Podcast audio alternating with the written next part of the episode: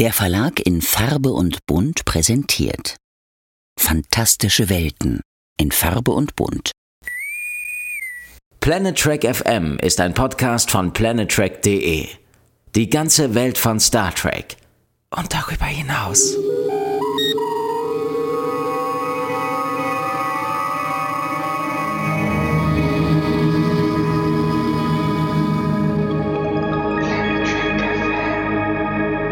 Moin moin und herzlich willkommen zur Ausgabe 166 von Planet Trek FM, die ganze Welt von Star Trek. Mit mir, eurem Björn Sülter und der streitbaren, meinungsstarken, aber auch wahnsinnig sympathischen Claudia Kern. Hallo Claudia.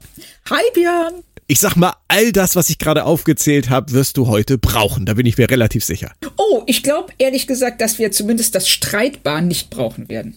Schön. Behaupte ich jetzt mal, so aus dem Bauch raus. Aber ich kann natürlich Würde auch völlig falsch liegen. Und wir ähm, schlagen uns gleich die Köpfe ein über diese sehr interessante Folge.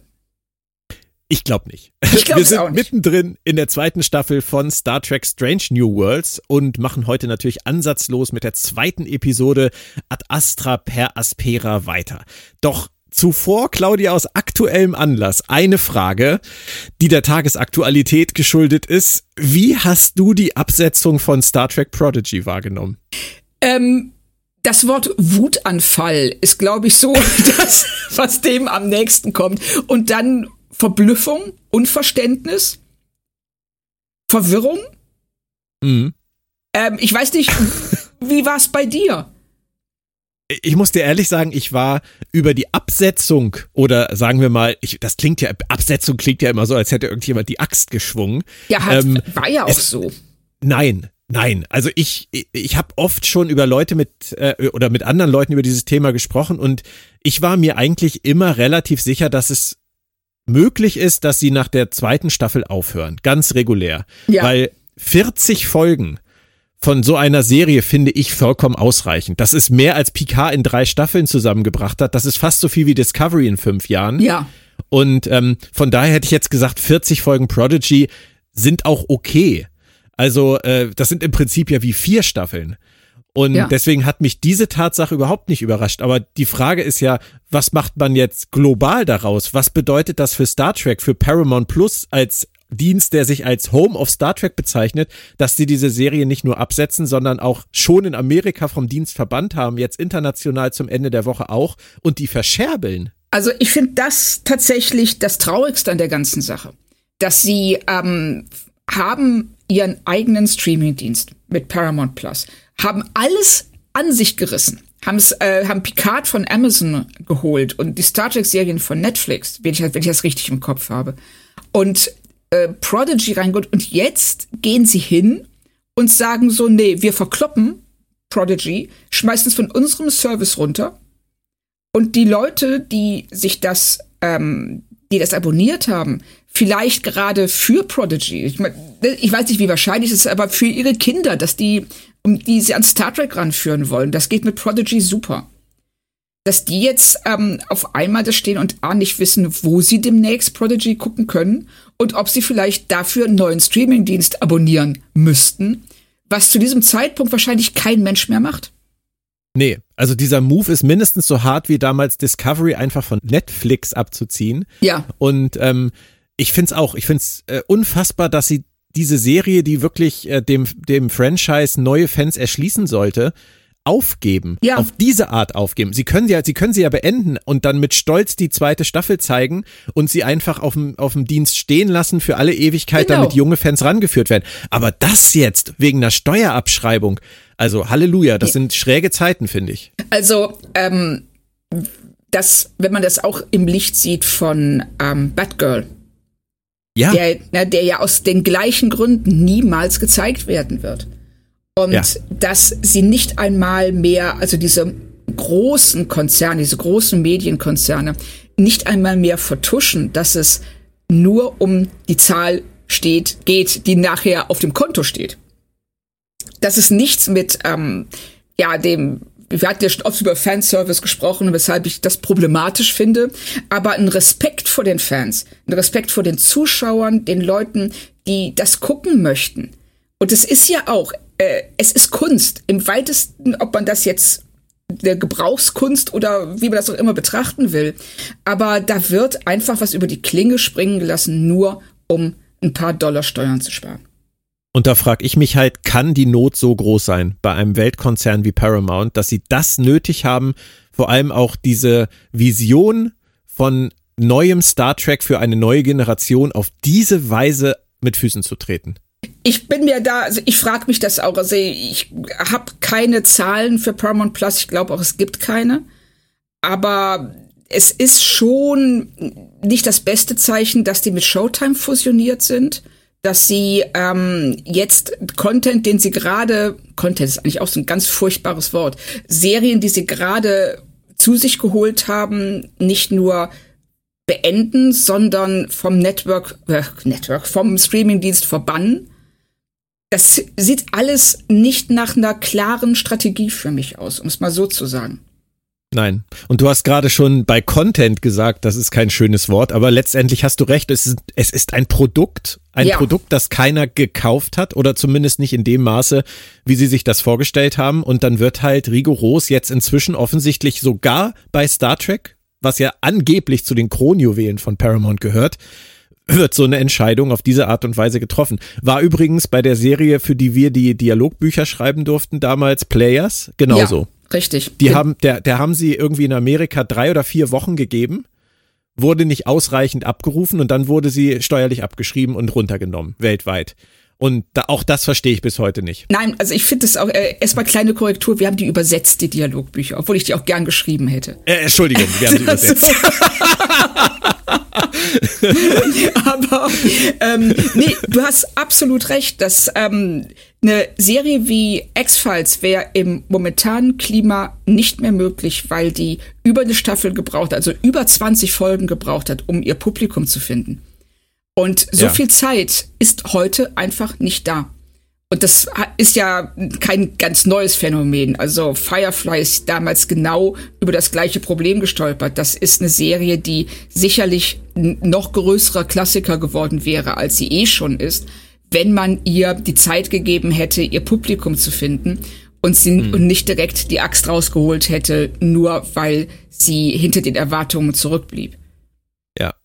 Also ich kann es tatsächlich in so einem Fall wie bei Players äh, verstehen, weil das ist ein neue, neues Produkt gewesen, das ist auch ein schräges Produkt gewesen, diese Mockumentary über, über die Gaming-Szene. Ja. Und wenn man da halt das Gefühl hat, dass das äh, kriegt die Leute nicht, dann kann ich verstehen, dass dann so ein Dienst wie Paramount sagt, okay, dann war's das halt nicht. Aber bei Star Trek finde ich schräg, ähm, und äh, ich bin echt gespannt, wohin das führt, weil ich finde auch nicht, dass das ein gutes Zeichen ist. Überhaupt nicht. Also ich sehe es ganz genauso und ich finde auch diese Kaltschnäuzigkeit, mit der hier Serien abserviert werden und ne, man kann über Discovery jetzt denken, was man möchte. Und da gibt es ja sehr unterschiedliche Meinungen. Aber die, erstmal die letzte Staffel auf 2024 zu verschieben und die so Hals über Kopf abzusetzen, dass sie nochmal nachdrehen müssen, um dem Ganzen überhaupt ein Ende zu geben. Was zeigt, wie ja. überraschend das war. Das ist auch eine ganz schräge Geschichte. Ich würde gern wissen, was Alex Kurtzman gerade denkt. Ja. Mit der Reihe von Entscheidungen jetzt äh, Discovery, Beendigung äh, aus dem Nichts, Prodigy, Verramschung aus dem Nichts. Ja. Es werden spannende Zeiten. Er hat ja noch Vertrag bis äh, 2026 und ähm, hat ja mit äh, Section 31 und Starfleet Academy auch noch neue Projekte, die angegangen werden sollen. Ja. Aber wenn man dann auch noch dieses Drama um die ewig verschobenen Kinofilme mit dazu nimmt, dann zeichnet das wirklich ein strategisch gesehen interessantes Bild. Ich will nicht ja. weiter aus dem Fenster lehnen, aber belassen wir es dabei, würde ich sagen. Ja. Ähm, gucken, was passiert in Zukunft. Aber es ist wirklich schräg. Das ist genau ja. das richtige Wort. Dann gehen wir aber hinein in eine Serie, die offensichtlich im Moment noch keine ähm, Bedenken für die Zukunft auslöst. Zumindest hat Paramount ja nochmal auf Nachfrage von den Kollegen von Track Moviecom bestätigt, dass die dritte Staffel immer noch geplant ist. Sehr schön. Ähm, wir, sind, wir sind in der zweiten und wir haben es letzte Ausgabe schon besprochen. Es ist an der Zeit, den zweiten größeren Cliffhanger aus dem ersten Jahr aufzulösen. Diesmal geht's um Una Chin Riley, Nummer eins. Du warst dir am Ende von Staffel 1 eigentlich relativ sicher, dass sie die Figur rausschreiben würden, oder? Ich hatte es zumindest stark vermutet, weil sie, wie, weil sie so unterrepräsentiert war und sich auch überhaupt nicht in Szene setzen konnte. Oder sie, beziehungsweise die Autoren konnten sie nicht in Szene setzen. Und ich dachte, sie servieren sie ab ähm, zugunsten von Laan. Ja.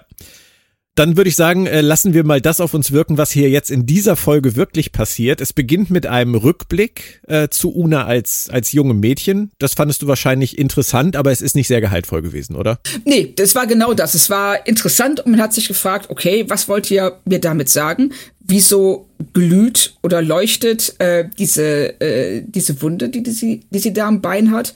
Und was ist hier eigentlich los?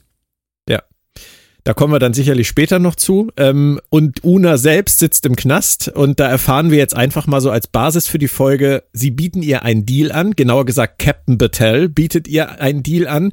Sie muss nicht in den Knast, ähm, bleibt Bürgerin der Föderation, ihre Akte bleibt unter Verschluss, aber sie wird unehrenhaft aus der Sternflotte entlassen. Ist das ein Deal, bei dem du sagen würdest, an ihrer Stelle kann man machen? Ja. Also an ihrer Stelle mit denen, Alternativen, die da präsentiert werden, ähm, würde ich es, also ich hätte es auch gekauft, wenn sie gesagt hätte, okay, wir machen das. Mhm. Weil, kurze ähm, Folge. Ja, kurze Folge. Das, aber, aber das wäre auch geil, ne? So, ja, ja, ich mach das. Ja, okay, dann ist alles klar. Äh, wir sehen uns dann nächste Woche. Tschüss. Mhm. Darf ich mich noch von der Crew verabschieden? Nein. Okay. Nein, tut mir leid, weil unehrenhaft entlassen. Also, aber das zeigt auch, wie wenig wir sie zu diesem Zeitpunkt kennen. Ja. Weil, wenn ich ähm, etwas, über das du dich ja auch gerne beschwerst, wenn wir weiter in die Folge reingehen, wird ja erst deutlich, weshalb sie diesen Deal niemals annehmen konnte. Ja. Und, Richtig. Ne, und das ist auch was, hätten wir das in der ersten Staffel bereits etabliert, wie unglaublich stolz sie auf ihre Karriere ist und auf die, ihre Rolle in der Sternenflotte dann wäre mhm. klar gewesen, dass eine unehrenhafte Entlassung für sie ein absolutes Ausschlusskriterium ist. Ja, das ist jetzt wieder dieses äh, paradoxe Problem, dass wir eigentlich etwas über sie gerne schon früher gewusst hätten, es aber diese Folge dann im Prinzip verhindert hätte. ja, ja, ja, genau, richtig. Also akzeptieren wir es mal, wie es ist und lassen uns drauf ein. Pike hat ja Anfang der ersten Folge gesagt, er fliegt jetzt mal los und kümmert sich um einen Anwalt. Ähm, er ist im Volterra-Nebel und ich finde, er ist ziemlich krass drauf mal wieder. Also er, er lässt da seine Atemluft ablaufen, weil er äh, nicht akzeptieren will, dass er nicht vorgelassen wird. Und man fragt sich dann doch wieder, macht er es nur, weil er weiß, dass er da noch nicht stirbt? Ich bin mir sogar ziemlich sicher, dass das so ist, weil er in der ähm, Balance of Terror Folge, in der äh, er ja in einer Zukunft ist, in der dieser Unfall ihn nicht verkrüppelt hat. Und dass er da auf einmal halt völlig anders agiert und sich auch viel stärker hinterfragt, als er das hier macht. Ja, stimmt. Aber es ist, es ist auf jeden Fall interessant. Also es hätte auch richtig schief gehen können. Ja. Und ähm, er spricht dann mit einer Dame, die heißt Nira Ketul. Und ähm, die redet äh, mit ihm erstmal über das Thema Vorurteile. Und ich finde, was die Föderation angeht, ist diese Anwältin, die wird immer als Counselor bezeichnet äh, in dieser Folge, sehr zynisch, oder? Ja, ist sie. Und man merkt auch, sie hadert da seit langer Zeit mit. Und wir ich finde, dass wir später sehr gute Begründungen dafür kriegen, warum das so ist. Hier ist es erstmal so, dass sie der, dass sie Picard, Picard dass sie Pike gegenüber. Kann ich bitte jedes Mal einen Schnaps kriegen, wenn du das verwechselst? Das, dann wirst du nach einer halben Stunde lallend am Boden liegen. So. Das wäre aber vielleicht auch mal lustig. Ja, für alle anderen sicherlich. Das so. Für dich bin ich mir nicht so ganz sicher. Aber okay. nee, das, nee, das stimmt schon. Also, weil Pike ist so offen zu ihr. Und er sagt, dass alte Ängste und wir können uns ja da schon denken, dass es eben um den Eugenischen Krieg und um Nunien Sung geht. Ähm, dass diese, ähm, diese Ängste das Handeln der Föderation steuern und dass es falsch ist und dass er sich geirrt hat. Und dass er das bedauert. Mhm. Und äh, Nira, Nira nimmt das so hin und nimmt es aber nicht ernst. Sie sagt so, ja, herzlichen Glückwunsch, Sie haben Empathie entdeckt. Und, sie, äh, sie zumindest, ja. Ja, ne, sie zumindest, vielleicht zieht der Rest der Föderation ja mal irgendwann nach. Und da dachte ich auch so. Also ich finde das jetzt, ähm, ich finde das ein bisschen unfair ihm gegenüber. Und ich habe gerade Nunien Sung gesagt, anstatt Nunien Singh, richtig? Oh, das kann gut sein. Nächster Schnaps für mich. Prosit. Das wird ein ganz toller Cast. Nein, wir, wir kriegen das alles hin. Wir reißen uns total zusammen, weil das hat die Folge ja auch einfach verdient. Ähm, was mir aufgefallen ist tatsächlich direkt am Anfang, äh, die Schauspielerin Yetide Badaki, ähm, ich finde, die hat vom ersten Moment, wo sie auftaucht, eine ganz, ganz tolle Präsenz. Ja, die ist so im Zentrum dieser Handlung und auch so im Zentrum ihrer Szene.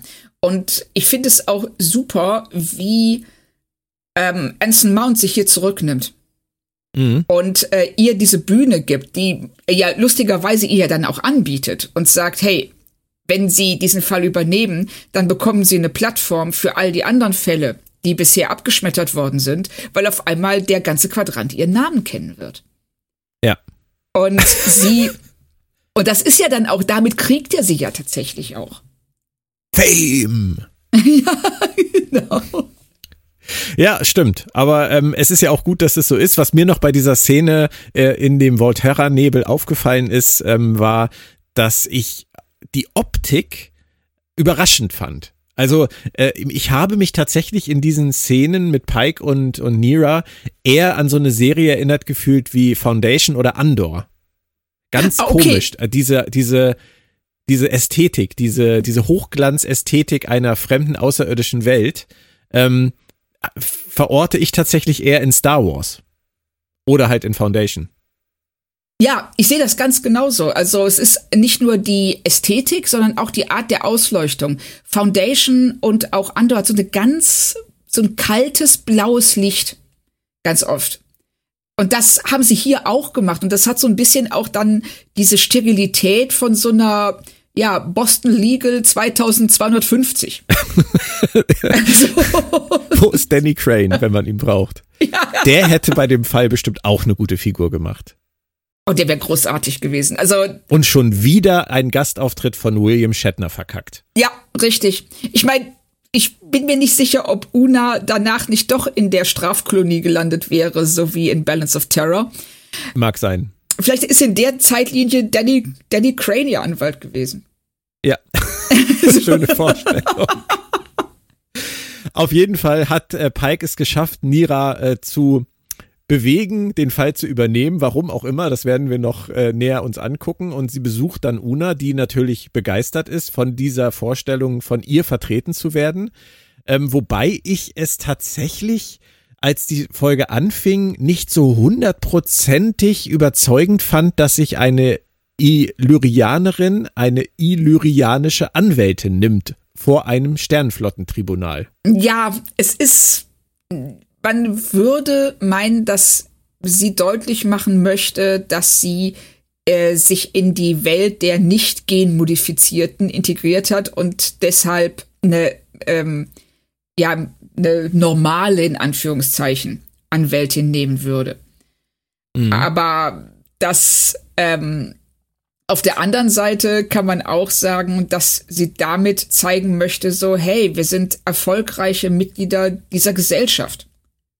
Als ja. Anwältin, als Offizierin und also ich kann beide Seiten verstehen.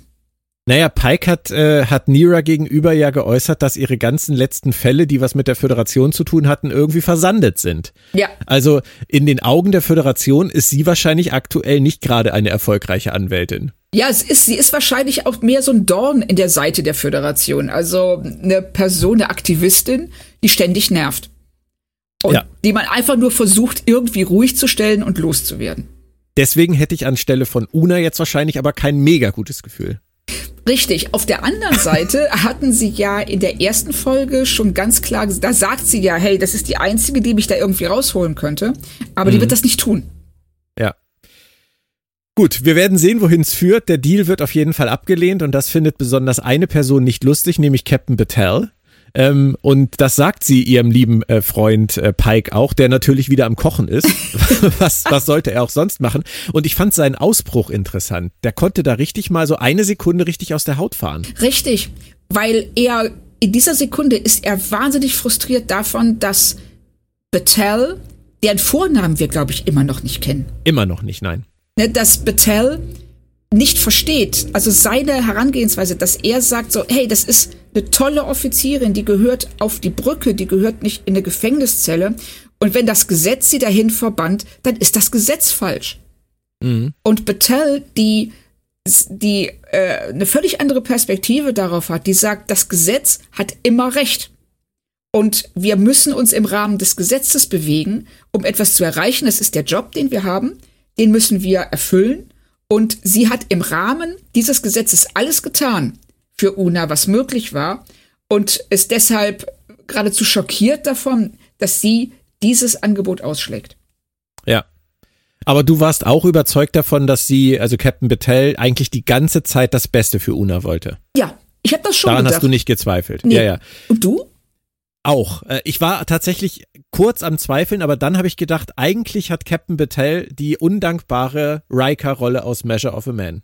Ja, das stimmt. Weil sie ja auch danach immer wieder die Hardlinerin spielen muss, um diesen Prozess durchzuziehen, professionell, aber gegen ihre Überzeugung. Und das wird dann ja am Ende dann auch richtig klar, als man sie sieht ähm, bei dem Plädoyer von, von Nira, da kommen wir ja noch zu, wo sie wirklich mhm. erleichtert ist darüber, wie gut Nira ist. Richtig. Und das macht sie, das rückt sie auch in ein deutlich sympathischeres Licht. Als ähm, sie am, am Anfang der Folge steht sie so da wie die Hardlinerin Gesetz und Ordnung. Und dann wird immer klarer, dass sie, also sie wird auch, sie lässt sich auch von Nira überzeugen und mitnehmen. Während das Pasalk ja gar nicht macht. Genau. Und der ist halt der Schattenmann, das müssen wir dann ja am Ende auch feststellen. Ja. Denn diese neue Anklage, die es dann gibt, nachdem der Deal abgelehnt wurde, unehrenhafte Entlassung und 20 Jahre äh, in der Strafkolonie, das ist natürlich schon krass. Und das muss wieder Betel kommunizieren, aber äh, Passaik steht halt hinter ihr die ganze Zeit ja. und äh, relativ lange auch schweigend. Ähm, aber irgendjemand muss die Drecksarbeit halt machen und das war damals in Measure of a Man war es Riker und hier ist es halt Battelle. Interessant, dass sie eine Figur dafür nehmen, die wir bisher noch nicht so gut kennen, wie damals Richtig. Riker. Also ich finde es tatsächlich auch einen guten Schachzug, dass wir ein bisschen mehr von Battelle sehen und auch von der Beziehung zwischen ihr und Pike und ähm, dass die beiden durchaus unterschiedliche ja Weltsichten haben, würde ich fast sagen. Mhm. Und ähm, dass seine Loyalität viel stärker personengebunden ist und ihre institutionell. Ja. Und das fand ich total spannend, weil das nämlich auch ähm, zeigt, dass sie sich gegen Pasalk nicht durchsetzen kann. Genau aus dem Grund. Er ist ihr Vorgesetzter, die Institution an sich hat immer recht. Ergo kann sie nicht gegen ihn aufbegehren. Sie kann sich nur in dem von ihm gesteckten Rahmen bewegen. Und es ist ihr ja total unangenehm dass sie Una diese Anklage und dieses Strafmaß präsentieren muss. Das merkt man ja. Ja. Bei Pasalk äh, hätte ich noch eine Sache kurz ähm, einzuwerfen, auch für später. Ich habe bei dieser Folge relativ wenig zu kritisieren. Das wird dir wahrscheinlich genauso gehen. Ja. Ähm, es ist auch, glaube ich, kein großer Spoiler, wenn wir das jetzt schon sagen. Aber ich finde die Figur des äh, Pasalk, wenn es einen schwächsten Teil der Folge gibt, ist er es, weil ich finde diese neue Anklage, bei der man ja eindeutig merkt, dass ein Exempel statuiert werden soll an Una, ähm, finde ich übertrieben hart und auch nicht zielführend für seine Anklage, weil ich finde, man da schon merkt, dass, äh, dass er überzieht und das gerade von einem Vulkanier finde ich überraschend. Und am Ende kommt ein zweiter Punkt dazu bei ihm, ähm, wenn es dann an die Plädoyers geht. Aber Hattest du hier auch das Gefühl, dass das eine unnötig drastische neue Anklage ist? Es ist ja, schon. Also es ist nicht ganz nachvollziehbar, weshalb sie da jetzt so, ja, so die Schaufeln draufschmeißen. Weil klar, sie hatten vorher eben diesen Verratsanklagepunkt weggelassen. Und dadurch, dass sie den dazu nehmen, da gibt es ja dann sicherlich auch ein Mindeststrafmaß, aber wir sind ja nicht in der Realität. Die können ja selber bestimmen, wie hoch das ist. Und 20 Jahre daraus zu machen, das soll für uns als Zuschauer klar, ne, äh, diese, die, die, ähm, die Messlatte halt hochlegen, dass wir sagen, uh, um Gottes Willen. Und das ähm, gelingt hier auch ein Stück weit, weil ich war schon, ich habe schon mit Una auch so, so, so kurz den Atem ausgestückt, also, oh, 20 Jahre hm. in der hm. Strafkolonie, geht's denn? genau, geht's so, denn? Nur aber, weil ich den Deal abgelehnt habe? Ja, genau, aber Pasalk ist hier auch, er ist schon so der schon der Bösewicht und er sieht auch schon böse aus und er hat diese, diese dunklen Augenbrauen, diesen verschlagenen Blick und er ist, ähm, der ist schon sehr böse um des bösen Willens. Als nächstes taucht dann Laan auf. Äh, die darf natürlich nicht fehlen, weil die hat ein besonders enges Verhältnis zu Una und äh, möchte ihr natürlich helfen. Aber so im ersten Moment äh, hat weder Nira eine Ahnung, wovon sie redet, noch wir, oder?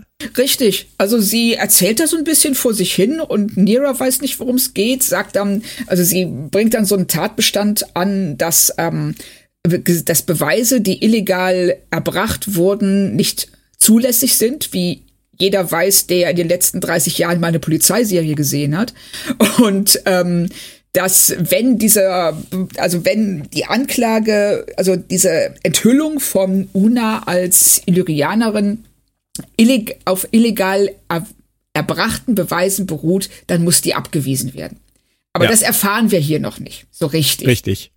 Aber es ist natürlich schön, auch an dieser Stelle schon zu sehen, äh, wie sie alle um Una bemüht sind. Und von Laan hat man es natürlich auch am ehesten neben Pike, würde ich mal sagen, erwartet. Richtig. Also, weil sie hat ja eine sehr, ein sehr enges Verhältnis zu ihr. Und ja. ähm, versucht natürlich alles zu tun, um sie aus dieser, ja, diese Bedrulle zu holen. Ja. Bevor es jetzt äh, zum Tribunal kommt, haben wir noch drei Sachen abzuhaken. Erstmal geht's in die Bar des Schiffes und ich muss dir ganz ehrlich sagen, ich, ich musste echt schmunzeln, als Pike und Battelle da vor dieser wunderschönen Fensterkulisse in dieser Bar sitzen. Ja. Weil ich ich musste denken an Picard Staffel 3 und an die ewigen Situationen, in denen Leute zum Quatschen in die Hologeinen-Bar gehen.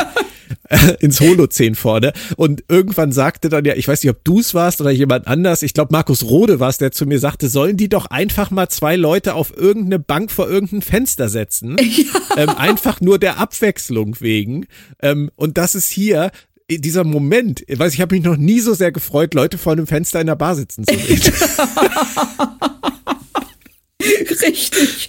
Ja, und es ist, ähm, also, und es ist eine ganz tolle Szene. Das kommt noch hinzu. Ja, ist es.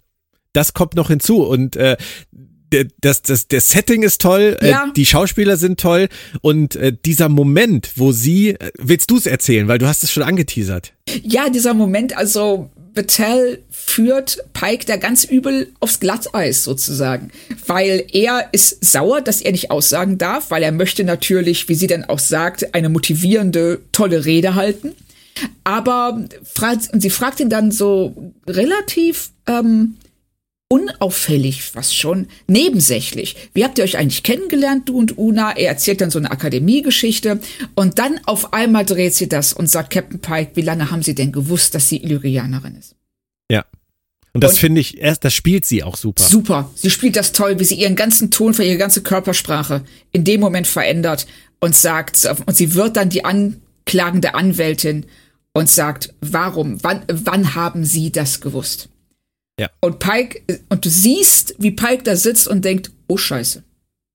Ja, starke Figuren, starke Dialoge, starke Szene. Ja. Also mag ich total gerne und das bleibt auch so, wenn auch etwas seichter in der nächsten Szene, nämlich mit äh, mit Spock und Pasaik, die sich unterhalten und ja. Ortegas und Benga, die ihnen zugucken. Also was für eine großartige Szene, Was für Szene, eine oder? großartige Szene. Erika, die diese Unterhaltung zwischen den beiden sich vorstellt und nachahmt.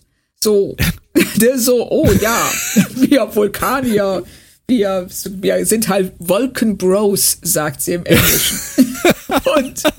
und, und Benga, der äh, sagt so, sehen Sie denn die Spannungen nicht zwischen den beiden? Die Körpersprache. Die Körpersprache. Der Hass. Genau, die beiden hassen sich.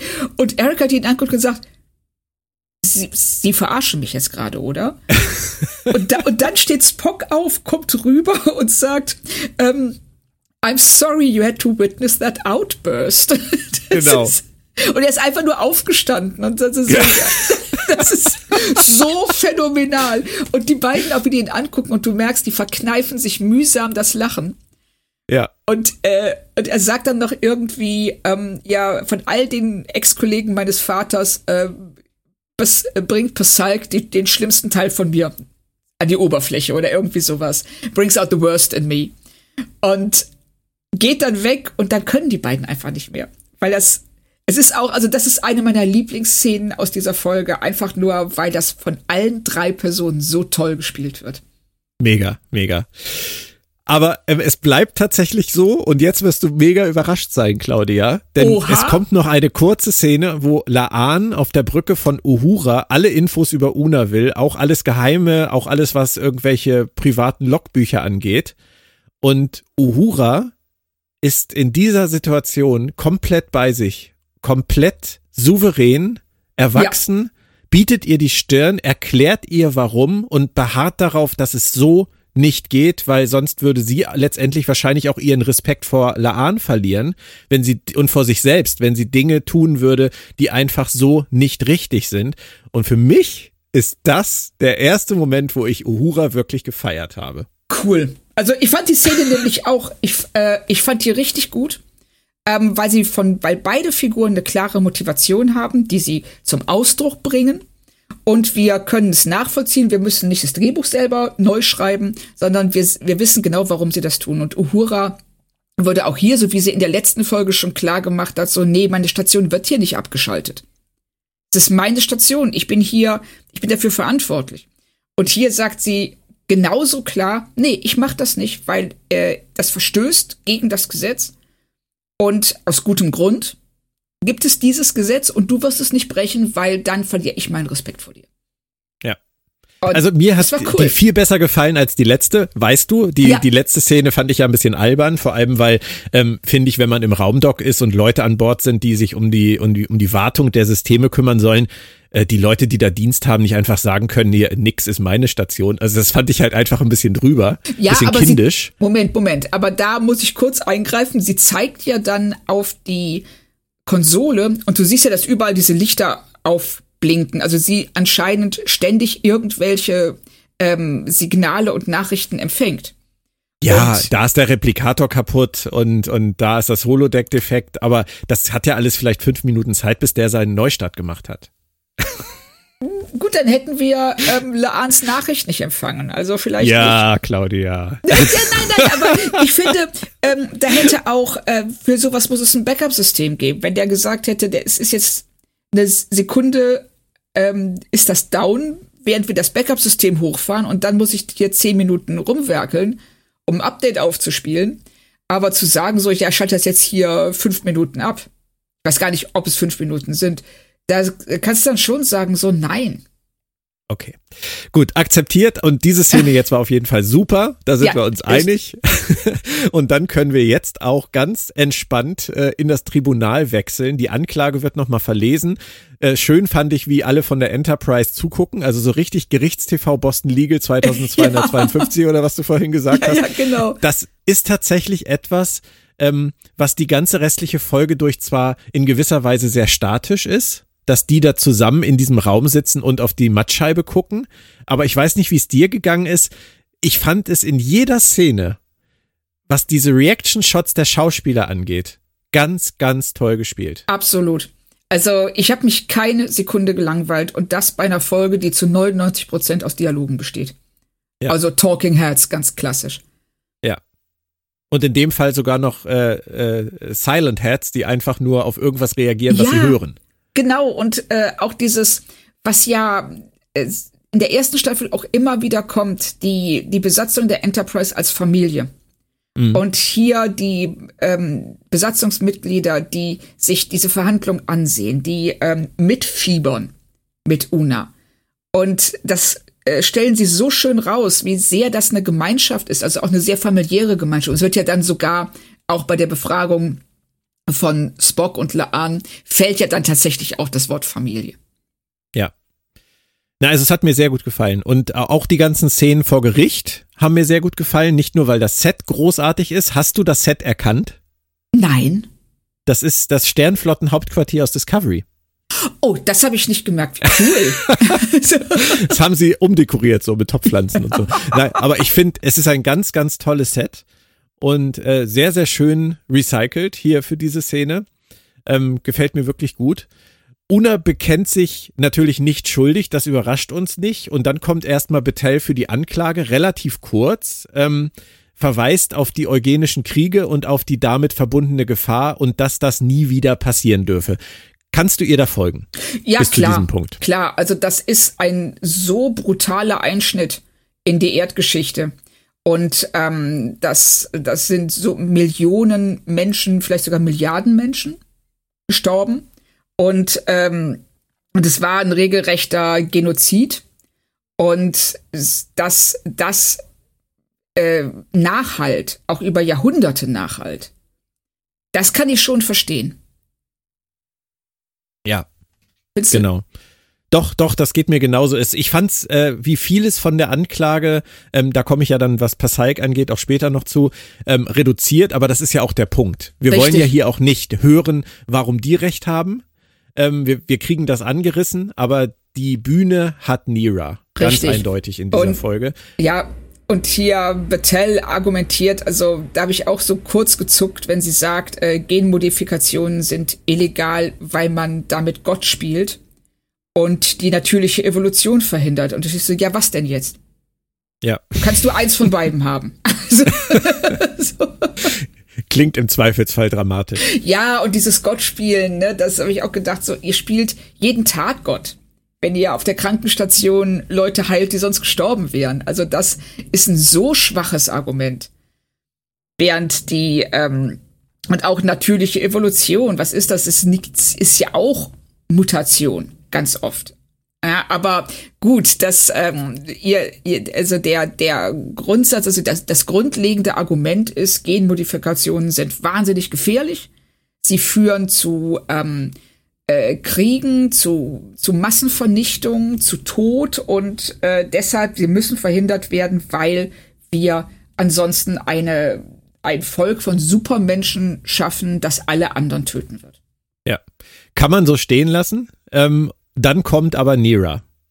Und die, wie ich finde, liefert an dieser Stelle einen der, der absoluten Höhepunkte schon der Folge ab. Sie, ja. sie verweist auf Sklaverei, Apartheid, auf Diskriminierung wegen Sexualität, wegen Hautfarbe, wegen Glauben und sagt halt, all das war irgendwann mal legal. Was hast du gedacht bei diesen Worten? Ich fand das super.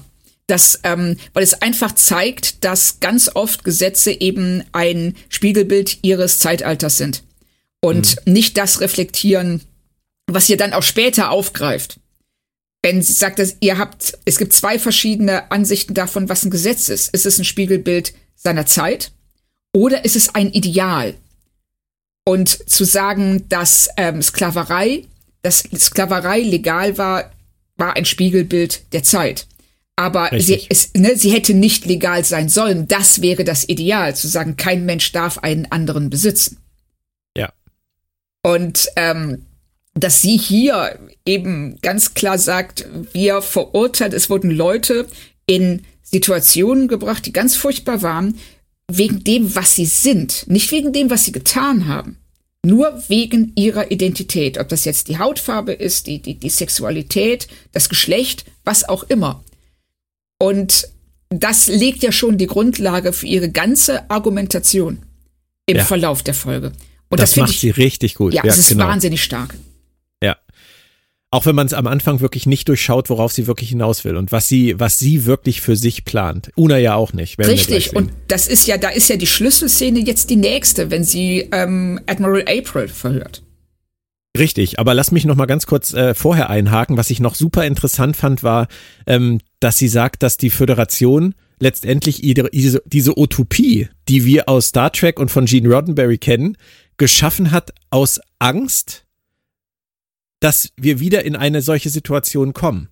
Und dass daraus, aus dieser Utopie, die wir uns erschaffen haben, aber wieder neue Angst erwächst vor Andersdenkenden, die wir jetzt wieder verfolgen, ja. weil wir Angst haben, dass unsere Utopie eingerissen wird.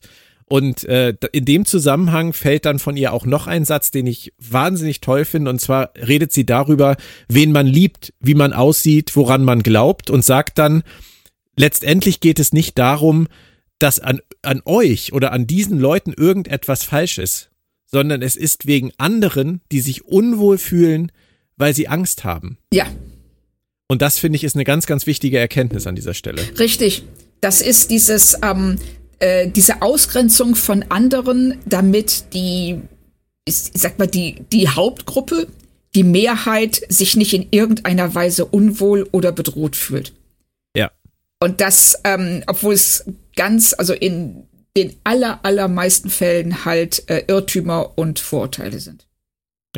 Wie das aussieht. Das macht sie wirklich, wirklich sehr, sehr gut. Und ähm, dann hast du schon gesagt, dann holt sie mit April einen der größten Förderer von Una in den Zeugenstand. Ist natürlich für ihn auch eine undankbare Geschichte. Wir werden gleich sehen, dass es eine sehr undankbare Geschichte ist. Ja. Ähm, er wusste nichts davon, dass sie Illyrianerin ist. Und dann fällt diese Frage, hätten sie Una auch unterstützt, wenn sie es gewusst hätten? Und er sagt klipp und klar, nein. Kannst du ihn verstehen? Aus den Jein. Also ich kann verstehen, dass er, wie Nira ja dann auch als nächstes sagt, sich hinter diesen Föderations- und Sternenflottenregeln versteckt. Weil ähm, diese, diese Angst, also dieses Schreckgespenst der Genmodifikation halt so sehr immer noch über der Föderation steht, dass ähm, äh, allein die Tatsache, dass jemand genmodifiziert ist, die, diese Person unheimlich wirken lässt. Und er dann sagt so, nein, sie würde Leben in Gefahr bringen.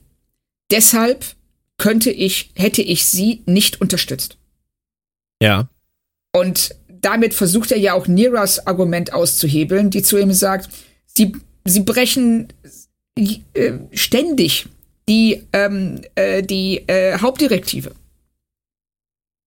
Die, ne, sie, führt, sie führt ihn geradezu vor. Richtig, sie führt ihn regelrecht vor und wirft ihn am Ende dann auch noch Heuchelei vor. Mhm. Und da geht er ja richtig ab drauf. Also das. Ähm, ja, aber ich meine, äh, wenn du jemanden hast, der sich hinsetzt und sagt, äh, ich muss aus Gründen der, der bestehenden Regeln und der bestehenden Gesetze klipp und klar sagen, nein, ich hätte diese Person dann nicht unterstützt, und ihm dann direkt vorgeführt wird, dass er bei ein, zwei, drei, vier Situationen, Einzelfälle natürlich alles, ähm, anders entschieden hat und sie ihm dann um die Ohren haut, offensichtlich gelten Regeln nur, wenn Captain sie für angemessen hält, dann muss er das halt auch einfach schlucken. Richtig. Also, weil es, weil es ist ja so, aber ich finde sein Argument auch gar nicht mal falsch, wenn er dann sagt, ja, aber ich habe das getan, immer um Leben zu retten. Und Una, einer Illyrianerin, zu erlauben, in der Sternenflotte zu dienen, bedroht potenziell Leben. Weil wir ja nicht wissen, welche Genmodifikationen sie hat und ob nicht irgendwann ein Schalter umgelegt wird und sie zur Massenmörderin wird. Das ist ja. Ja, aber wie? Ja, sag ruhig. Ja, das ist ja das, was die ganze Zeit da drin steht. Wir wissen nicht, zu was diese Personen fähig sind und sie wissen es selber möglicherweise auch nicht. Ja, aber sie hat das ja so perfekt vorbereitet und haut es ihm dann am Ende wirklich um die Ohren und sagt, ach, Jetzt ist es bei ihnen Angst. Jetzt sind es bei ihnen die ja, Rassenvorurteile. Genau. Und das ist natürlich, das ist natürlich äh, von ihr bombastisch gelegt, diese Falle. Tut einem für April richtig leid, weil das trifft natürlich komplett den Falschen. Ja. Gehe ich jetzt mal stark von aus. Aber ähm, äh, er ist da natürlich in einer ganz, ganz schlechten Position argumentativ, weil er sich gerade vorher noch hingestellt hat und ich sag das jetzt nochmal, trotzdem hätte ich sie da nicht unterstützt und dann sagt sie, ach, ist ja interessant. Ja. Äh, ich finde das echt gut. Super. Ganz, ganz tolle Szene und ähm, auch eben exemplarisch für die Haltung der Föderation und ihre Haltung. Also April, klar, der steht da nicht gut da und das findet er ja dann auch, ähm, äh, also das halt ja auch noch nach in seinem Gespräch mit Pike, wo er richtig sauer ist. Ja, und der Grad, auf dem sich Nira bewegt, der ist ja auch wirklich verdammt schmal. Richtig. Also ähm, das ist so eine typische Gerichtsszene, wo dann am Ende Einspruch gerufen wird und stattgegeben und das wird aus dem Protokoll gelöscht. Aber es ist, genau. Wir wissen es ja alle, es ist gesagt, die Geschworenen haben es gehört. Richtig. Und Menschen können das nicht komplett von, genau. von sich weisen. Das funktioniert nicht und deswegen ist es natürlich auch an dieser Stelle sehr beeindruckend und hinterlässt natürlich auch Eindruck. Ähm, ja, und April, hast du gerade gesagt, äh, er ist nicht begeistert über Picard, äh, Picard, jetzt habe ich es auch geschafft. Prost, Claudia. Prost. Ja, Prost, Björn. Über Pikes Wahl dieser Anwältin kritisiert das ganz offen. Und ich finde das von April dann ganz, ganz, ganz großartig, wie er ähm, letztendlich die Art und Weise, wie diese Anwältin agiert, enttarnt, indem er sagt, man hätte auch einfach mal nach meinem Vorschlag für Una zur Tapferkeitsmedaille fragen können. Schade, dass das heute im Gericht nicht Thema war. Ja. Und dann lässt er ihn stehen. Richtig. Und lässt, lässt Picard, ich wollte es jetzt auch gerade wieder sagen, lässt Pike mit zwei Gläsern Whisky oder was auch immer es ist, da stehen. Und Pike, der auch echt keinen guten Tag hatte, schüttet dann einfach beide Gläser zusammen. So von wegen, ja. komm, ist jetzt auch egal. Aber als April hat halt recht, weil das, du, du hast als Anwalt ja immer die Möglichkeit, du kannst auf das Positive deines, deines Angeklagten gehen oder du kannst die Gegenseite angreifen. Richtig. Und sie macht nur das eine bisher. Genau. Und wir verstehen in dem Moment nicht, warum sie das macht. Und das finde ich unheimlich spannend, weil wir nicht wissen, und das spricht Una ja dann auch direkt an, wir wissen nicht, warum sie das macht. Weil ja. klar, eigentlich wäre es ganz toll, Unas Charakter herauszustellen und was sie alles geleistet hat für die Sternenflotte, für ihre Besatzung. Und es ist ja auch Laan, nachdem April da so vorgeführt wird, fragt ja dann auch, was, wie, wie hilft das Una? Und das ist ja was, was niemand versteht. April versteht es nicht, Pike versteht es nicht. Und Una selbst versteht es nicht. Mhm. Sie sieht sich ja sogar nee. als Werkzeug missbraucht. Genau. Und das finde ich auch wirklich gut an dieser Stelle, weil wir natürlich auch die, die Agenda von, von Nira ähm, hinterfragen. Richtig. Ganz klar. Hm. Was ich sehr gelungen fand dann, äh, war, dass sie dann äh, das, was sie vorher gemacht haben mit April, direkt aufbrechen, indem sie nicht einfach den nächsten in den Zeugenstand rufen, sondern drei Sachverständige zum Thema befragen und zwar in so eine Art Gegenschnittverfahren. Erst Laan, dann Spock, dann Benger und dann immer hin und her. Das fand ich von der Montage her, gerade in so einer sterilen oder sagen wir statischen Folge, ähm, eigentlich sehr gut gelöst. Ja, und ich finde auch, dass sie das sehr schön auch ähm, so ein bisschen lockern, auflockern, indem sie ja eine Frage, die gestellt wird, hatten sie je den Eindruck, dass Una etwas verbirgt. Und dann Spock sagt, ja, das stimmt, das hatte ich. Und alle sind so, oh! und er Ups. sagt dann, ne, ihre seltsame Vorliebe für Gilbert and Sullivan Musicals. Ja, und die, wie er dabei die Augenbraue hochzieht. Richtig. Und zu Passalk rüber guckt, weil er das nur sagt, um den auf, um ihm auf den Geist zu gehen. ist, so.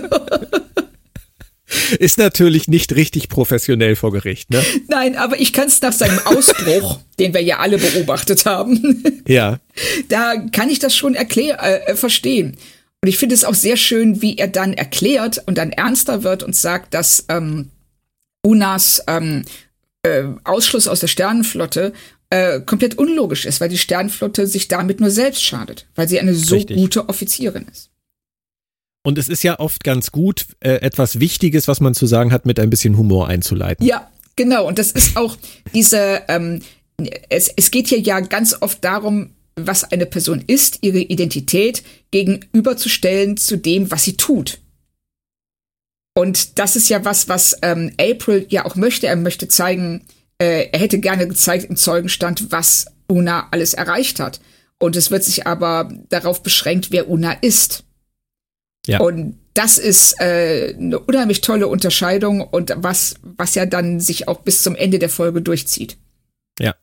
Und äh, Nira war schlau genug, April anzugreifen für die Institution, Föderation, Sternenflotte, aber nicht die Familie von Una. Ja, weil sie, auch wenn, wenn April bestimmt auch in gewisser Weise dazugehört. Ähm, April ist ihr äh, sicherlich wichtig, weil er so ein Mentor für sie gewesen ist.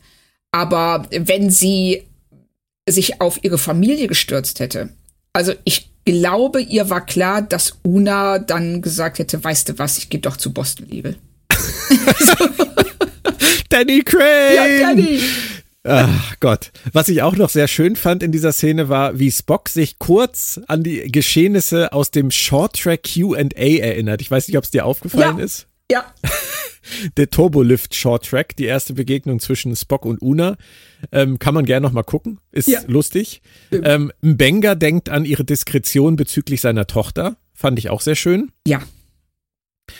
Und Laan dankt ihr natürlich für alles, was, äh, was Una für sie getan hat, äußert aber auch, dass nur dadurch, dass Una das für sie getan hat, es ihr möglich war, so viel Gutes für andere zu tun. Auch ein interessanter Gedanke. Richtig, weil das ist ja auch, du bist ja ähm, in ein Geflecht eingebunden. In so einer, ähm, also eigentlich in deinem Leben immer und überall. Und das, was du tust, hast äh, direkte Konsequenzen für die Personen in deinem Umfeld. Ja. Und das ist ja bei Laan genauso, die ja gar nicht zur Sternenflotte gekommen wäre und nicht mal überlebt hätte ohne Una. Ja. Das ist wirklich, äh, das haben sie wirklich gut eingebaut und vor allem führen sie das dann gut weiter. Und äh, dann kommen wir nämlich dazu, was Laan vorhin in der Folge gemeint hat. Sie befürchtet nämlich, dass sie schuld ist, ähm, weil sie ein Logbuch aufgezeichnet hat, nachdem sie erfahren hat, dass Una Illyrianerin ist und damals sauer war, dass Una gelogen hat. Das sagt sie natürlich nicht vor Gericht, aber das sagt sie Nira dann in ihrem Quartier. Und ähm, Nira beruhigt sie und sagt, das kann logistisch nicht sein, dass die deine Logbücher gelesen haben. Du kannst da nicht schuld dran sein. Das ist auch wieder von Nira, finde ich, eine ganz, ganz tolle empathische Szene. Ja. Und sie hat ja schon in der ersten Szene zwischen ihr und Laam sie auf ihren Nachnamen Nunien Singh angesprochen. Und, ähm, und das wird ja jetzt hier ein ganz großes Thema in dieser Szene. Das, und das ist so toll umgesetzt. Also beide Schauspielerinnen, finde ich, machen das hier brillant. Ja. Nira sagt, Laan hat eigentlich Angst vor sich selbst. Und ähm, dann fällt der, wie ich auch finde, ganz, ganz wunderbare und zentrale Satz, die sehen so lange auf uns herab, dass wir anfangen, uns selbst zu verachten. Ja, das und ist wow, also das ist so ein, das ist echt so ein Star Trek Gänsehautsatz, den ich nie mehr, also ich, ich will jetzt nicht böse sein, aber den hätte ich jetzt zwingend nicht mehr äh, in neuen Star Trek Folgen erwartet, weil das ist so ein Satz, den, den ich mit Star Trek der Vergangenheit verbinde. Ja. Und dass der hier fällt, so in dieser Form, oh, wow, ey, echt gut. Das ist, das ist toll, das ist so eine tolle Szene, weil es, glaube ich, auch nicht nur das Gefühl von ähm, Genmodifizierten in Star Trek ausdrückt, sondern von, ähm, von, von Minderheiten, denen eingeredet wird, dass sie eine Gefahr darstellen. Und das, bis, das, das geht dann bis zu dem Punkt, wo sie das von sich selbst glauben. Und Laan, das ist ja, man merkt, was das für ein augenöffnender Moment für sie ist. Sie steht da, sie hört sich das an und sagt dann, ja, wieso fühle ich mich, als wäre ich gerade vom Shuttle überfahren worden? Ja. Ja, aber so fühlt sich sowas auch an, ja. so ein Satz auch einfach an. Und es sind ja nicht mal nur die Minderheiten. Ich meine, es ist ja wieder nur der Bogen nach oben geschlagen, die Andersartigkeit. Oder ja, denken wir genau. an, an Mobbing wegen Bodyshaming. Das sind alles Themen unserer Zeit und das ist alles der gleiche Kernsatz.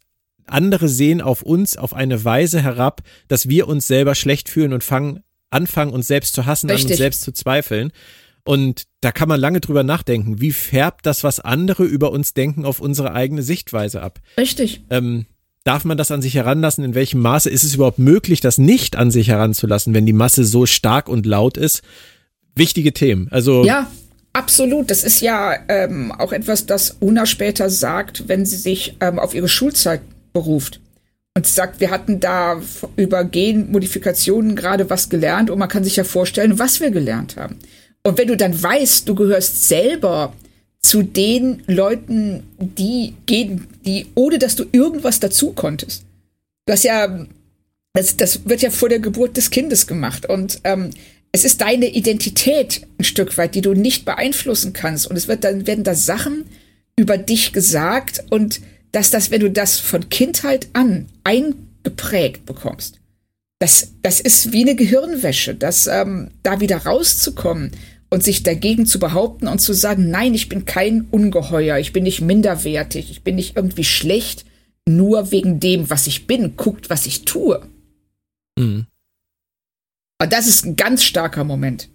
Ja, Und dass sie es sogar noch geschafft haben, in eine UNA-Folge ähm, so starke Erkenntnis über Laan reinzubringen, ja. spricht dann erstens für die Autoren, aber auch wieder dafür, wie stark interessiert die Autoren auch weiterhin an dieser Figur sind. Ja, richtig. Und es ist eben wirklich ein Ensemble.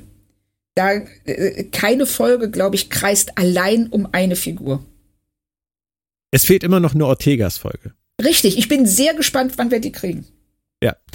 Auf jeden Fall wird jetzt Una in den Zeugenstand gerufen. Doch noch, äh, eigentlich wollte Nira das erst nicht und Una ist genauso überrascht wie wir. Aber ähm, zum Glück ist es so und zum Glück hatte sie das offenbar ja auch die ganze Zeit vor. Sie fragt sie, warum sind sie zur Sternflotte gegangen? Und Una antwortet mit dem Titel dieser Episode und dem Mantra der Sternflotte, nämlich Ad Astra per Aspera zu den Sternen durch Mühsal die ist schon eine echte Forscherin, die Frau, oder? Ja. Also das, ähm, wie sie auch beschreibt, was das für sie, das war ja das anscheinend das Sternenflottenmotto, bevor es die Föderation gab. Und sie sagt ja dann auch dieses, für sie ist das nicht nur ähm, ein Entdeckertum, also wir, wir, wir müssen uns äh, zu den Sternen durchkämpfen, um dann weiter rausgehen zu können und das All zu entdecken, sondern sie sagt, es ist eine Erlösung.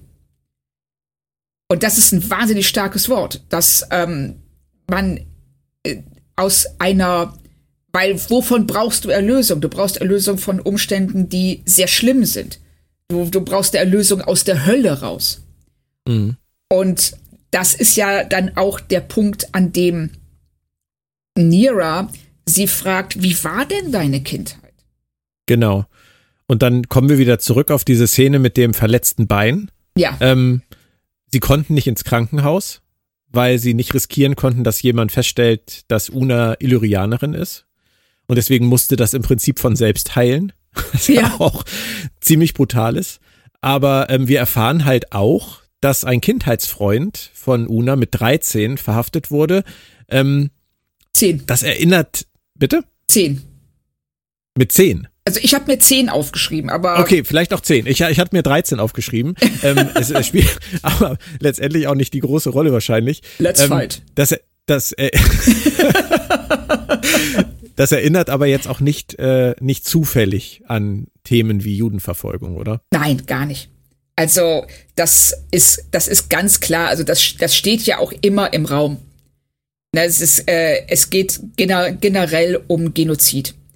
Und ähm, ob das jetzt äh, äh, der Holocaust ist oder auch andere äh, ja, Völkermorde oder ja, Massensterben, Massenverfolgung.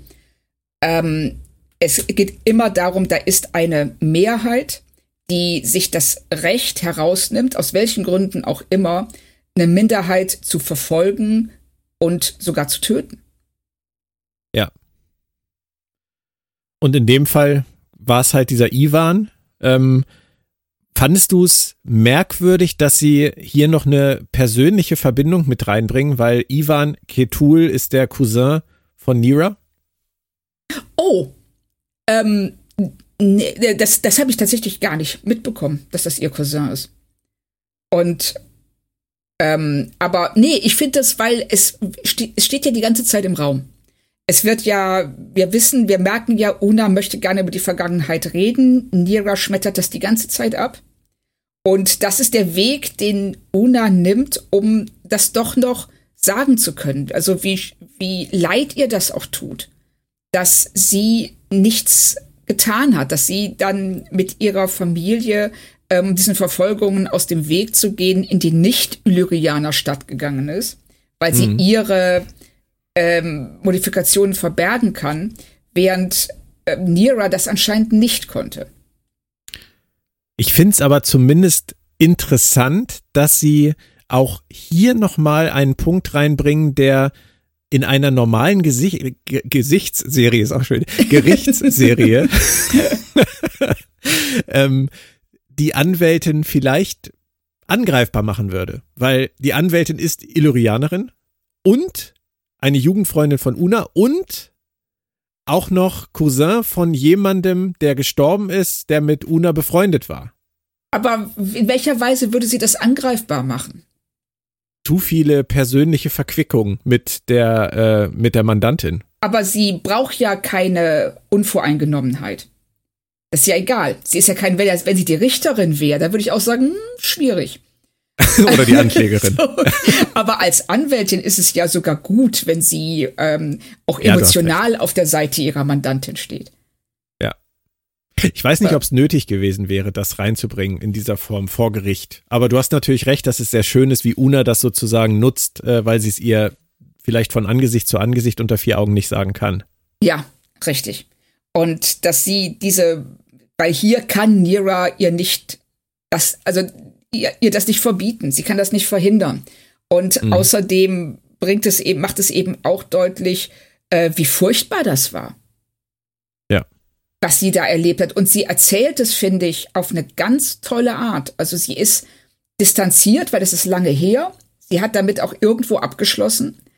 Aber auf der anderen Seite ist es eine Distanziertheit, die auch so, so, so, so dieses, ähm, diesen Schrecken, den sie erlebt hat, ähm, unterdrücken soll.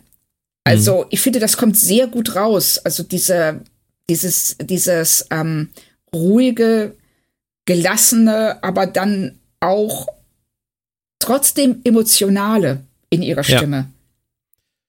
Und unglaublicherweise will sie auch nach dieser ganzen Sache nichts anderes als bei der Sternenflotte sein. Und dann kommt die Frage, wie hat die Flotte es eigentlich erfahren? Ja. Und niemand im Gerichtssaal versteht in dem Moment, glaube ich, was die Anwältin vorhat. Ja, genau. Ähm, das, die, die, die Richterin sagt ja sogar, greift sie bitte nicht ihre eigene Zeugin an. Ja, aber so. Una, Una antwortet und hat es dich überrascht, dass sie sagt, ich war es selbst? Nee, an diesem Punkt nicht mehr. Ähm, ich hatte tatsächlich auch anfangs, als Laan auf diese Logbuchgeschichte eingeht, gedacht, dass sie äh, sich nicht hundertprozentig auf den Gerichtssaal konzentrieren, sondern uns eine B-Handlung geben, in der wir möglicherweise erfahren, wie die, ähm, wie das publik geworden ist. Aber an diesem Punkt, finde ich, ist eigentlich klar, als Nira so darauf beharrt, hey, das kann nur sie selbst gewesen sein. Und was ich richtig geil finde, ist dir Niras Blick aufgefallen, als sie das sagt. Nee. Sie guckt da, sie reißt da so ganz kurz die Augen auf und du merkst, sie, hat es, sie war sich nicht sicher. Okay.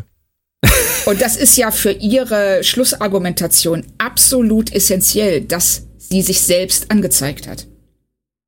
Sie muss es aber ziemlich stark vermutet haben. Sie hat es, sie hat es vermutet, aber sie war sich nicht hundertprozentig sicher. Und das ist, das sagt sie ja auch am Ende, ich habe nicht alles gewusst. Ja. Es war dann von ihrer Seite aber doch ein ziemliches äh, gefährliches Spiel, was ja. sie da hingelegt hat. Es war ne? sehr riskant. Ja. Aber Una erklärt es ja auch so gut. Ähm, ja. Sie sagt, sie hatte es satt, eine Lüge zu leben. Sie sagt, sie wollte, dass ihre Crew sie endlich so kennt, wie sie ist, damit sie in Sicherheit leben kann und damit, und das ist dann schon wieder sehr viel globaler gedacht von ihr, damit die Sternflotte die Illyrianer endlich versteht. Und ja. ähm, damit ist sie natürlich ein Prototyp, der Prototyp eines äh, Sternflottenoffiziers. Absolut. Dass, dass sie sagt, ich möchte wahrgenommen werden als die Person, die ich wirklich bin. Und ich möchte, dass die Sternenflotte erkennt, dass ich als Illyrianerin genauso einen Beitrag leisten kann wie alle anderen. Mhm. Und das ist ja, was sie, äh, sie, sie sagt ja dann auch, dass sie als Kind, als sie die Sternenflottenoffiziere sah, die von vielen verschiedenen Welten kamen, die alle so unterschiedlich waren, aber zusammengearbeitet haben, dass sie dachte, hey, vielleicht ist das ein Ort, an dem ich akzeptiert werde. Ist Und das nicht irre inspirierend, wie sie Wahnsinn. das erzählt? Sie, ja. sie, sie, also das ist wirklich ein der, einer von vielen tollen Momenten und eben auch wieder dieses Ad Astra per Spera, dass ja. sie es sich selber, äh, dass sie sich die Umstände, in denen sie lebt, praktisch schönredet durch dieses, ich muss diese Mühsal, diese Hölle hinter mich bringen, um die Erlösung in den Sternen zu finden. Und das geht nur als Teil der Sternenflotte. Und ich glaube, wir können an dieser Stelle festhalten, nachdem es ja in der ersten Staffel viel, viel, viel Kritik von uns gab, beste Una-Szene der Serie bisher und auch beste Rebecca Romaine-Szene der Serie bisher, oder? Absolut. Also, also da. Der, der, Level lag vielleicht auch nicht hoch, aber das ist egal. Das ist, das, das äh, soll hier jetzt nicht mit reinspielen, weil ich finde wirklich, dass sie in dieser Folge wirklich ganz, ganz toll spielt. Sie macht das toll. Und das ist eine Folge, die, äh, wie ich finde, extrem wichtig für sie ist, weil wir eben so wenig bisher mit ihr zu tun hatten, über sie erfahren haben. Sie konnte sich nie richtig zeigen und das kann sie hier und das ähm, und das ist eine Prüfung, die sie mit Bravour besteht. Und das kann man es nicht ja. sagen. Wir kommen da gleich nochmal zu, ja. zu dem Thema. Erstmal wird die Party gesprengt, natürlich von unserem lieben Vulkanier Passaik, der dann endlich äh, aus dem Schatten tritt und selber übernimmt. Und er macht dann letztendlich mit Una das, was Bertel mit Pike durchexerziert hat. Nämlich er fragt, wann hat Pike es erfahren? Und ich finde es interessant, dass Pike in dieser Folge wirklich nicht aussagen darf, dass wir seine Sichtweise auf Una nicht hören. Auf der anderen Seite, wenn er an Aprils Stelle im Zeugenstand gesessen hätte, dann hätte er letztendlich all das abbekommen. Ja. Und man hätte seinen Charakter ein wenig ähm, in Misskredit gebracht oder zumindest ein paar Misstöne mitspielen lassen und das wollten die Autoren wahrscheinlich nicht. Was ich total verstehen kann, weil er ist äh, eine der Hauptfiguren der Serie und ähm, du würdest ihn nicht so ähm, so abwatschen wollen. Das, ähm, es, es musste hier April treffen. Und wir müssen auch gar nicht erfahren, was er über Una denkt, weil wir wissen das. Er hat es Battelle gegenüber gesagt, er hat es ähm, äh, Una selbst gegenüber gesagt. Und ähm, das wäre überflüssig gewesen. Und ich finde es sehr schön, dass sie das erkannt haben und ihn hier so ein bisschen auf die, ähm, wie, wie heißt das im Fußball, wenn die da auf dieser Bank sitzen? Ersatzbank. Ersatzbank, genau. also, wow. Frau Kert kommt mit Fußball. ja, eine Fußballreferenz. Ja. Eine gescheiterte, aber immerhin. Und Persalk, der, äh, der quetscht es dann aus Una raus. Er wusste es schon vier Monate und ah, der Böse, Verschwörung hinter den Kulissen. Hier, Pike hängt mit drin. Pike hat sie gedeckt. Ich habe eigentlich an der Stelle nur gedacht, was für ein Arschloch ähm, ja, dass er dann argumentiert, sie bringt einen der höchst dekorierten Offiziere dazu zu lügen und jetzt muss er deswegen vors Kriegsgericht gestellt werden oder vor ein Militärtribunal. Sie ist toxisch für die Sternenflotte und sie zerstört die, die, die, äh, die Befehlslinie und die Hierarchie. Und du denkst so, sag mal, geht's denn? so, das. Ja, aber das setzt sich leider fort, weil ähm, dann kommen die Plädoyers. Wie in jeder guten Gerichtsfolge kommen die Plädoyers. Ja. Und Passaik fängt an, pocht auf Gesetze, redet über den Schaden, der entstanden ist, Pike mit reingerissen, hast du schon gesagt. Ja. Sein Plädoyer würde ich jetzt mal als pragmatisch bezeichnen, aber ich finde es auch ehrlich gesagt sehr schwach. Es ist schwach. Also man merkt der Folge an, dass sie eigentlich für die Anklage keine guten Argumente haben. Also mhm. es ist ja nicht wirklich etwas, wo zwei gleichberechtigte ähm, Ansichten gegenübergestellt und beleuchtet werden, sondern die eine Ansicht, nämlich die, die Pesalk vertritt, ist falsch. Und es ist, fällt den Autoren sehr schwer, für diese falsche Ansicht gute Argumente zu finden, weil es auch keine gibt. Mhm. Und das ist tatsächlich auch der einzige Unterschied, um das mal vorwegzunehmen. Die Folge wird ja ähm, mit Measure of a Man verglichen. Ja. Ähm, ich finde den Vergleich auch völlig legitim. Ähm, aber der, der einzige Unterschied für mich besteht wirklich darin, dass genau das, was du sagst, Riker war als Ankläger, als äh, gezwungener Ankläger gegen Data fast schon erschreckend überzeugend. Ja, Richtig. Und das kann Passalk hier nicht leisten. Nein, Passalk wirkt einfach nur bigott. Ja, genau. Und das ist, ähm, es ist ein bisschen schade, aber es liegt auch in der Natur der Sache, weil du kannst nicht für diese Art von Diskriminierung argumentieren. Nein, Und, ist ein anderes Thema. Richtig. Und das bei einem, bei einem, bei einem laufenden Toaster muss man die Sache halt oder musste man die Sache halt damals im Prinzip nochmal verhandeln. Ja. Und sich fragen, wie jetzt, äh, was ist jetzt mit KI oder so in Zukunft, wie gehen wir damit um? Das sind ja Fragen, die da letztendlich auch mitschwingen. Ja. Und da kann man das, da kann man das durchdiskutieren und kann durchaus auch mal ein Argument finden, wo man sagt, ups, da hat die Gegenseite auch nicht ganz unrecht. Richtig. Aber und hier ist es natürlich sehr heikel. Genau. Und, und hier ist es auch ähm, ganz klar, ähm, wenn du, wenn deine Gesetze auf der Identität von Personen basieren, dann sind sie diskriminierend und ähm, dann sind sie im schlimmsten Fall rassistisch. Und das ist, das ist, äh, also ich kann völlig nachvollziehen, dass sie ähm, auch, es, es gibt ja auch keine guten Argumente dafür.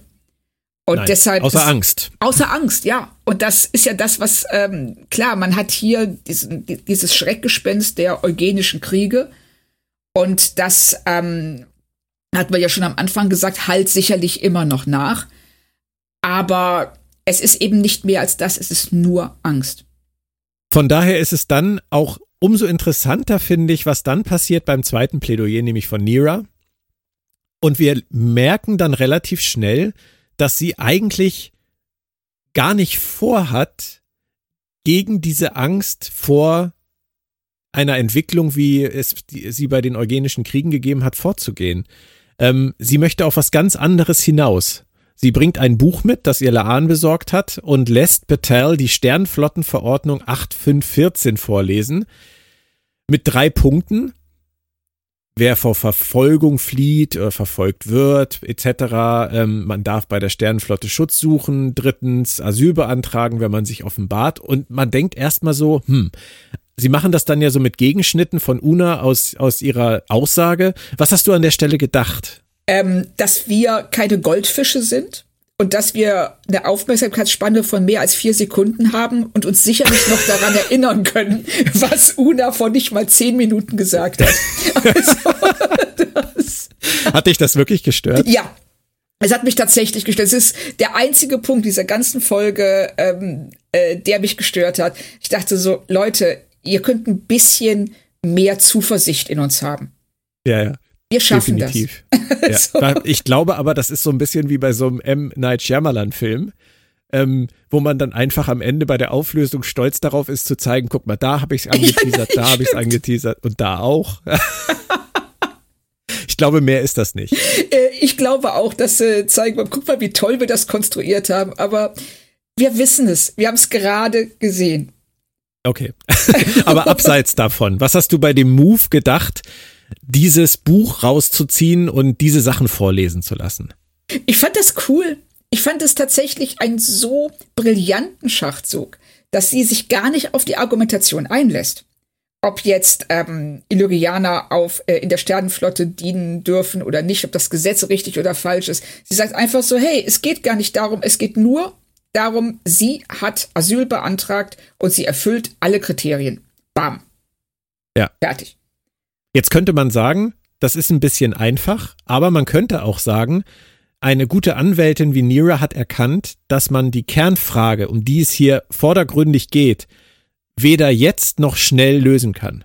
Richtig. Und wählt stattdessen halt ein Schlupfloch, das im Prinzip nur aufzeigt, dass man nicht per se mit dem Finger auf jeden zeigen kann. Richtig, genau. Und ähm, sie sagt ja dann auch noch, ähm, es kommt ja dann äh, raus, dass sie nicht nur angetrieben wird von ihrem ja fast schon Hass auf die Föderation oder ihrer Frustration mit der Föderation, sondern auch von dem, von der Vorstellung, dass ein Gesetz ein Ideal darstellt. Und dass die Föderation in diesem Fall, dieses Gesetz, was sie da erlassen hatten gegen die Illyrianer, ist das genaue Gegenteil davon. Und, und sie sagt, Gesetze sollten, sind, die sollten die Gesellschaft widerspiegeln, sondern zeigen, wo, was die Gesellschaft anstreben kann, wozu sie in der Lage wäre. Es ist ein Ideal.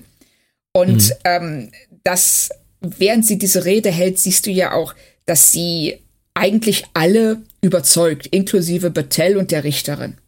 Ja. Passaik lässt sich nichts anmerken. Nein, ja, genau. Also er hat keinen Ausbruch. Na, oder vielleicht doch. Ja, vielleicht war das der fragen. Richtig. Frag mal den Banger, der erkennt das. Nein, aber, aber Nira skizziert das, finde ich, alles sehr schön. Ja. Auch mit dem, mit dem Asyl. dass sie dann letztendlich bei Pike beantragt hat, damit, dass, dass sie sich offenbart hat, wie es im Gesetzestext ja heißt.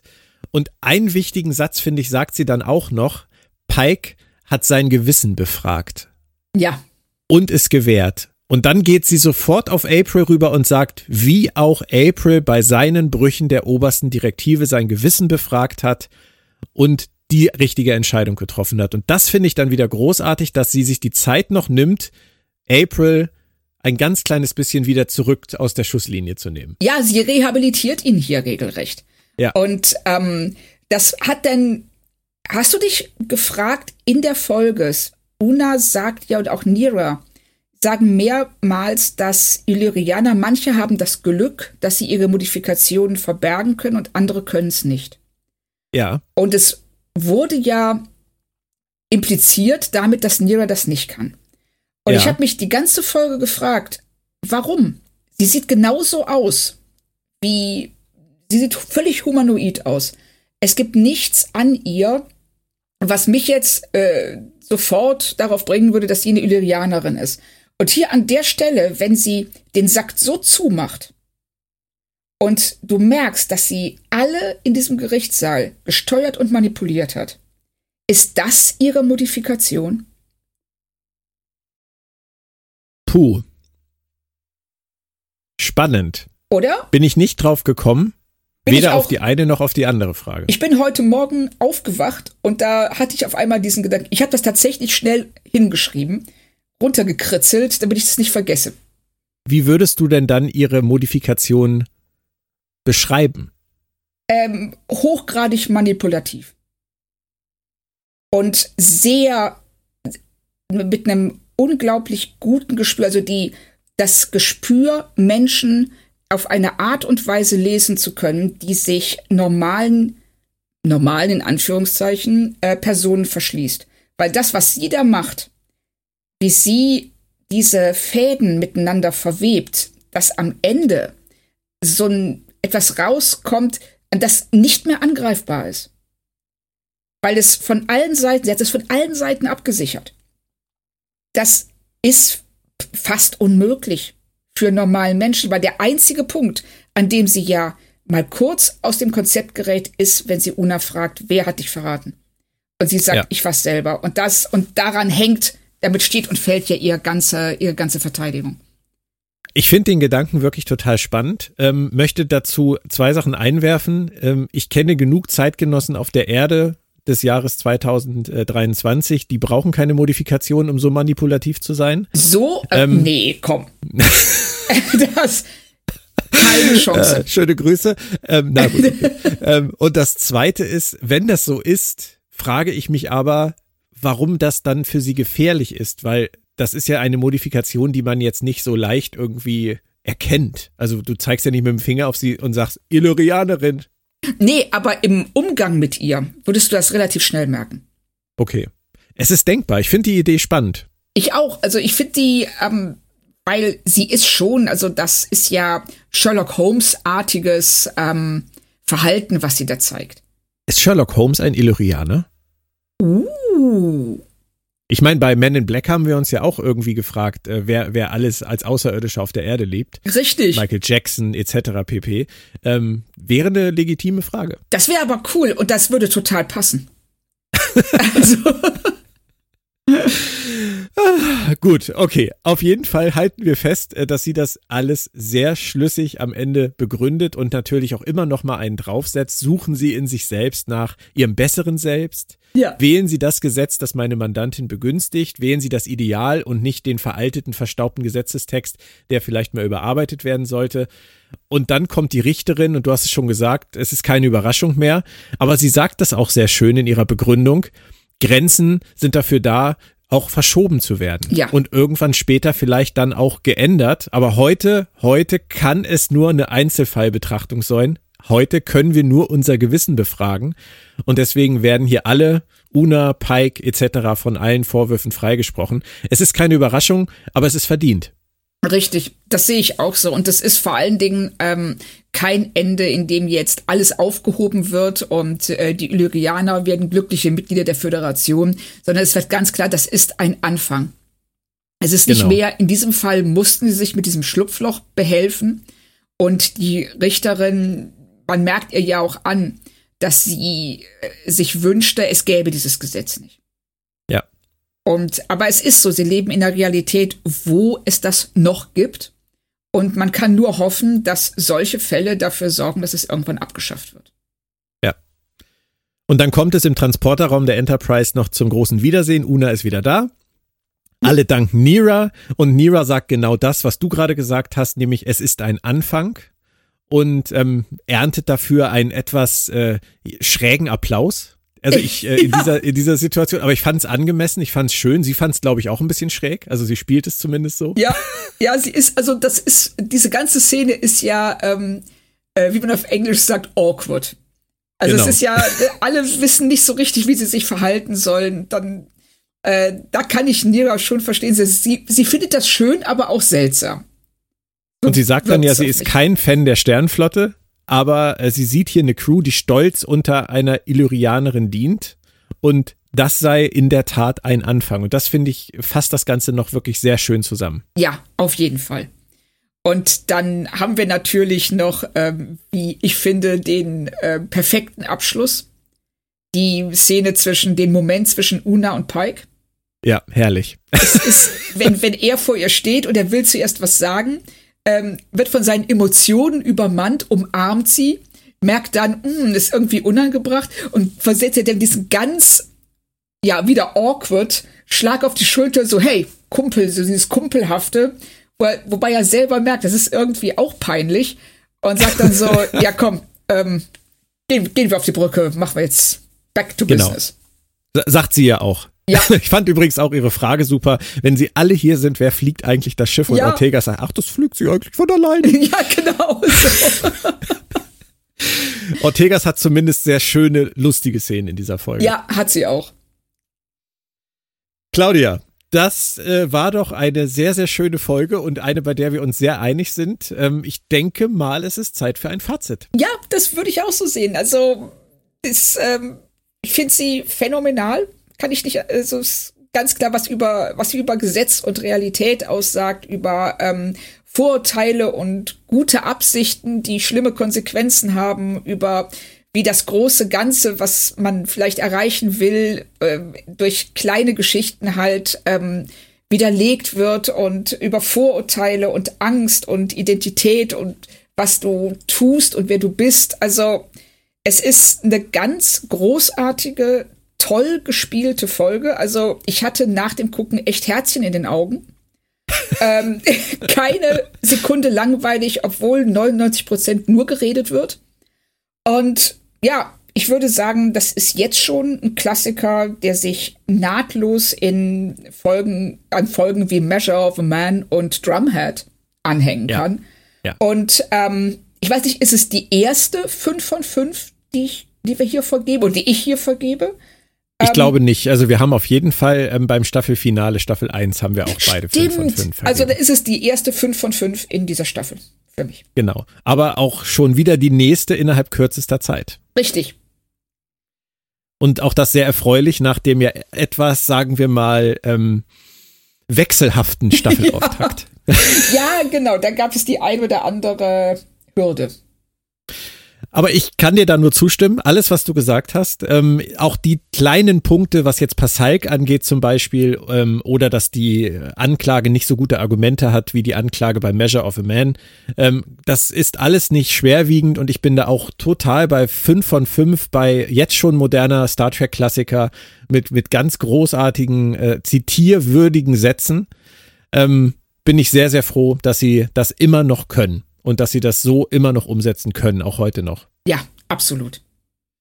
Dennoch stehen wir in der Causa Una Chin Riley, nun aber, da sie nicht geht, äh, wieder vor dem gleichen Problem wie in den letzten äh, zwölf Folgen. Was machen Sie mit der Figur in Zukunft? Wie schätzt du das ein, Claudia? Ich bin jetzt sehr gespannt, ob sie das, was Una selber sagt, nämlich ich kann mich jetzt zeigen, ich, nicht, ich muss nicht mehr mit einer Lüge leben, ob sie sich das zu Herzen nehmen und die Figur stärker in ihre Handlungen einbetten oder ob sie immer noch so ein bisschen als Laans Wurmfortsatz hinterher dackeln muss. da bin ich auch echt gespannt drauf und ich hoffe, dass wir in acht Folgen nicht sagen, hm, ist ja nicht mehr viel passiert mit Una nach der Gerichtsfolge. Richtig, also das hoffe ich auch und ähm, ich bin gespannt, wie sie es umsetzen, was sie draus machen. Und aber in jedem Fall haben sie also ein besseres Fundament als mit dieser Folge konnten sie ihr nicht geben. Nein. Es hat sehr viel Spaß gemacht, danke. Finde ich auch. Ähm, und wie bereits erwähnt, geht es äh, direkt weiter mit Strange New World Staffel 2 und da mit der Episode 2.03, die da heißt Tomorrow and Tomorrow and Tomorrow. Oha. Ich sag mal so, könnte eine Zeitreise sein, oder? Also, es könnten gleich drei Zeitreisen sein. Du hast ja wieder mal überhaupt keine Spoiler, ich weiß. Ich habe ein paar Bilder gesehen, ich weiß, äh, worum es grundsätzlich geht in der Folge und ich muss dir echt sagen, ich bin irre gespannt drauf, weil okay. ich einen Verdacht habe, in welche Richtung, wenn ich jetzt eine TNG-Folge zitieren sollte, von der ich denke, dass es in diese Richtung gehen könnte, könnte ich das tun. Weiß aber nicht, ob du das willst. Ja, mach ruhig. Okay. Also es klingt für mich so ein bisschen nach einer modernen Variante von Yesterday's Enterprise. Oh. Gar nicht oh. mal inhaltlich, äh, sondern vom, vom Stil her, von, von dem, was da auf dem Spiel steht her vielleicht. Ich bin sehr, sehr gespannt. Ich weiß noch nicht viel mehr als, als äh, irgendwie acht Bilder von Paramount, die meistens sehr nichtssagend sind ja. und die kurze Inhaltszusammenfassung. Aber ich finde, es klingt super interessant. Und zum Thema Una und Una im Mittelpunkt kann ich dir sagen, äh, bei dieser Folge steht Laan im Mittelpunkt. Weil sie ja auch vorher noch nie im Mittelpunkt stand. genau. Ähm, bist du Marke Zeitreise denn jetzt, äh, bist du der Meinung, das geht immer oder bist du dem langsam ein bisschen überdrüssig? Ähm, nee, also ich mag Zeitreisen. Ich mag vor allen Dingen Zeitreisen, die so dieses Was wäre wenn umsetzen. Da so ein bisschen alternative Geschichte oder ähm, wie wie steuern unsere, also was äh, für Konsequenzen haben Entscheidungen und was passiert, wenn man was, so wie sie es in Balance of Terror gemacht haben. Das finde ich halt super. Okay. Ich bin sehr gespannt. Und bei dir Zeitreisen? Ja, kommt wirklich drauf an, wie es gemacht ist. Ja, es gab ne? schon sehr, sehr viel und es ist nicht immer alles gut gewesen. Aber wenn das richtig gemacht ist und wenn es so gemacht ist, wie ich es mir vorstellen könnte, weil ich habe da noch so eine Idee, aber die sage ich jetzt nicht. Ähm, ich will dich ja nicht zu sehr spoilern. Aber äh, wenn, wenn die auch noch zutrifft, wenn ich damit auch noch recht habe, dann könnte das wirklich total cool werden. Oh, ich bin sehr gespannt. Wir werden es ja in wenigen Tagen wissen. Genau. Wir hören uns in Kürze wieder hier bei Planet Track FM. Schön, dass ihr alle wieder dran seid. Äh, die Zugriffszahlen zeigen uns, ihr habt Bock auf Strange New Worlds und offensichtlich habt ihr auch Bedarf an äh, Zuhören bei Podcasts über Strange New Worlds. Wir sagen Dankeschön, schaut gerne auf planettrack.de rein, da findet ihr auch alle anderen Podcasts. Danke Claudia Danke und äh, tschüss, bleibt gesund. Tschüss.